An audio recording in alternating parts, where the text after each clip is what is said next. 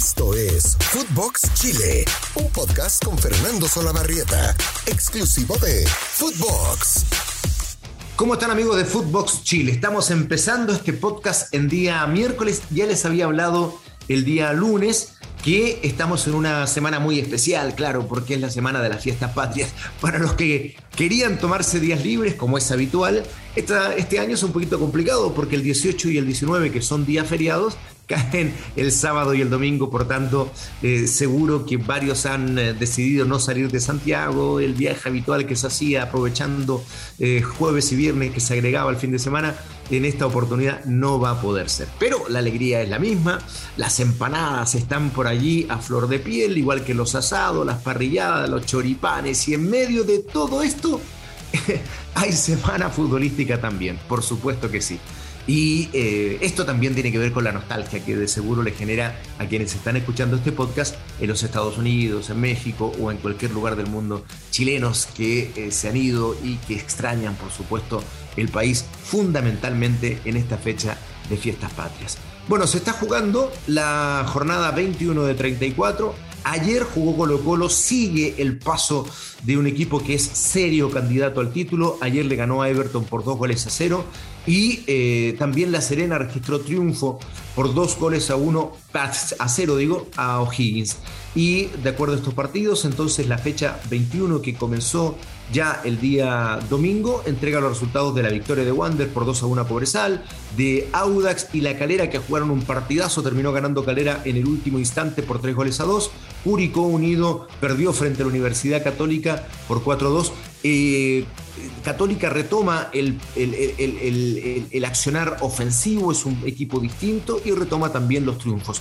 Y hoy día se ratificó que Paolucci, el técnico interino, que es un ayudante que tiene permanentemente la institución para cualquier cuerpo técnico que llega al equipo cruzado, ha sido ratificado de aquí a fin de año. O sea, Católica no va a contratar un técnico, está contenta la institución con lo que ha hecho hasta ahora Paolucci, reemplazando a Gustavo Puyet y va a llegar hasta fin de año. Es una confirmación.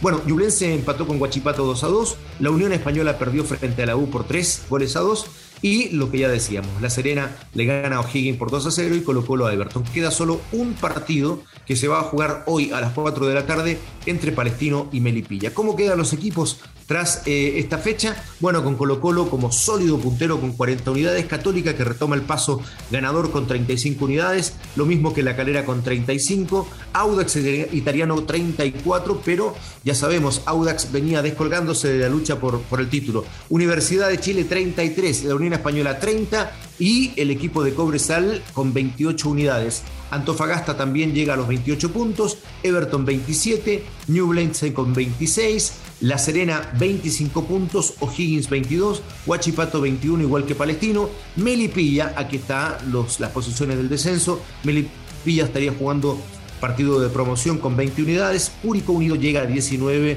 por ahora estaría descendiendo. Y Santiago Wander con 8 puntos cierra la tabla de posiciones y también tiene el farolillo rojo encendido.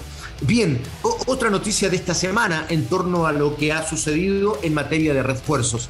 Llegan definitivamente Junior Fernández a la U, Fabián Orellana a la Universidad Católica y son evidentemente buenos refuerzos. Jugadores que han sido seleccionados chilenos, uno de ellos, el caso de Orellana, es hoy también nominado permanentemente por las artes, vienen del fútbol europeo y son o serán de seguro aporte a la U y a la UC. Eh, más allá de sus edades, porque vienen eh, en la etapa otoñal de sus carreras, pero son o suenan como buenos refuerzos. Colo Colo también se reforzó, pero llega un jugador, Cristian Santos se llama, que es venezolano, tiene 33 años. Eh, ese es el refuerzo que trae Colo Colo. Y así como decíamos, Orellana Católica, Junior Fernández Salaú, Colo Colo trae un delantero desconocido, de un currículum también discutible y que revela de todas maneras un punto de discusión y de debate en torno a lo que está sucediendo en el fútbol chileno. Atrás quedaron los años en que venían jugadores argentinos de la primera división, uruguayos de la primera división y eventualmente brasileños. Claro, ya es imposible porque cambió el mercado lleguen como en alguna oportunidad Leonardo Rodríguez a la U, Marcelo Espina a Colo Colo, que eran seleccionados argentinos, Fabián Vázquez, Alberto Federico Acosta y Néstor Gorosito la Católica, tres seleccionados argentinos jugando en la UC, equipazos realmente que se construían a partir de estos refuerzos. Sí, esa historia es irrepetible, yo lo tengo muy claro porque el mercado varió y hoy día los precios de todos esos jugadores están por las nubes. Es imposible pensar que llegue al fútbol chileno un jugador eh, seleccionado de Argentina, de Uruguay o de Brasil. No, no, es, es, imposible. Cuestan millones y millones de dólares. Y después los que no tienen ese rango van al fútbol mexicano o a equipos de segunda línea de Europa. Por tanto, que lleguen a Chile resulta imposible. ¿Qué ha sucedido entonces con Chile? Que poco a poco ha ido variando el nivel de los refuerzos y el mercado a los que los van a buscar. Eh, llegan todavía jugadores argentinos y uruguayos, sí, pero que provienen de la segunda división e incluso de la tercera división, ¿no? Y también el mercado chileno ha mirado al fútbol venezolano y han llegado muchos jugadores venezolanos. Algunos han rendido, otros no. Pero miren la mirada preocupante, ¿no? Eh, ese es el nivel de jugadores que está llegando al fútbol chileno, discutible al menos. Y eh, lamentablemente el mercado chileno se ha ido quedando atrás, porque las sociedades anónimas eh, invierten poco y se queda atrás incluso de mercados como el ecuatoriano, como el paraguayo, ni hablar del colombiano y también del peruano, que pagan mucho más. Por eso que en el fútbol chileno están llegando jugadores y refuerzos que realmente no tienen un valor de mercado que permita pensar en ellos eh, en un buen rendimiento. Y el caso de Santos es un claro ejemplo. Pero ¿cuál es la diferencia? Que estamos hablando de un jugador que llega a Colo Colo, sí, a Colo Colo, es el centro delantero que llega a Colo Colo, al mismo equipo donde jugaron brillantes estrellas del fútbol profesional eh, chileno en esa posición. Por eso es tan discutible yo desearía que a Santos le fuera muy bien, que sea un gran refuerzo para Colo Colo, pero yo quiero darles eh, las eh, características y el currículum de Cristian Santos para eh, juntos pensemos que es difícil que le pueda llegar a ir bien. Yo insisto, desearía que le fuera muy bien, pero en razón de este currículum, la verdad es que eso es muy discutible. Santos es un venezolano de 33 años y que registra pasos por eh, fútbol de Alemania, de la tercera división, como el Armina Bielefeld, que fue donde se inició. Después estuvo en el Open, después estuvo en la segunda división de Bélgica. Luego tuvo un paso exitoso, además, o relativamente exitoso por el fútbol holandés en el Nijmegen, que era un club de la primera división, el NEC, ¿no? Es conocido así. Eh, luego, en razón de esa buena campaña, saltó al Alavés, donde jugó muy poquito, al Deportivo La Coruña, que estaba en aquella época en la segunda división, y luego volvió al fútbol alemán y jugó en el Osnabrück, un cuadro del cual proviene de la tercera división de Alemania. ¿no? Ese es el refuerzo.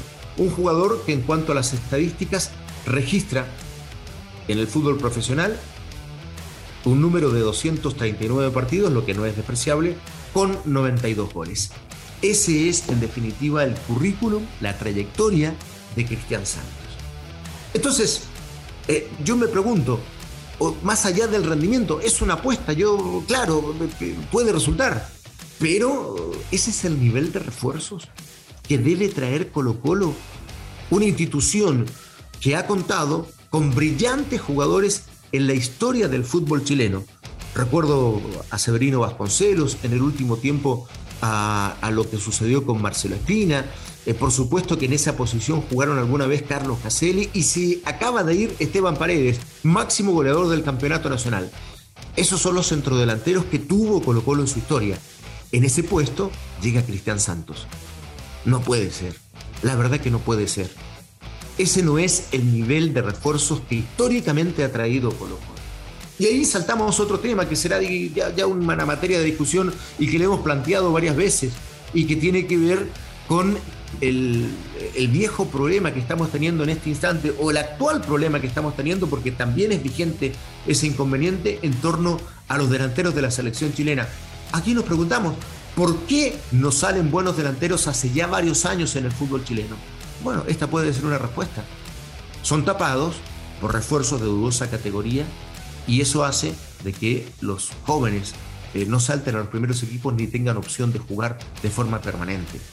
Eh, y no son tapados por jugadores de gran nivel, son tapados por extranjeros de dudosa categoría. Por eso después no nos quejemos de que no hay buenos delanteros en el fútbol chileno. Si no pueden jugar, si les siguen trayendo refuerzos que no merecen llegar a instituciones de nuestro país y menos a instituciones grandes. Quiero cerrar este podcast diciendo que ojalá le resulte a Colo Colo, por el bien de Cristán Santos, que ojalá tenga una buena campaña en el Club Popular. Pero parece difícil, en razón de, estas, de estos eh, antecedentes, si rindiera en el fútbol chileno sería muy sorpresivo. Y si rindiera en el fútbol chileno, a mí me parece que hablaría muy mal de nuestro campeonato nacional. Bien, los dejo hasta el próximo día viernes, en medio de las festividades de fiestas patrias, como decíamos en el comienzo de este podcast. Es una semana especial para Chile y también lo es, obviamente, para este podcast. Un abrazo cariñoso para todos, nos encuentran los lunes, los miércoles y los viernes en Footbox Chile, un podcast exclusivo de Footbox. Abrazo grande para todos y felices fiestas patrias. Esto fue Footbox Chile con Fernando Solabarrieta, podcast exclusivo de Footbox.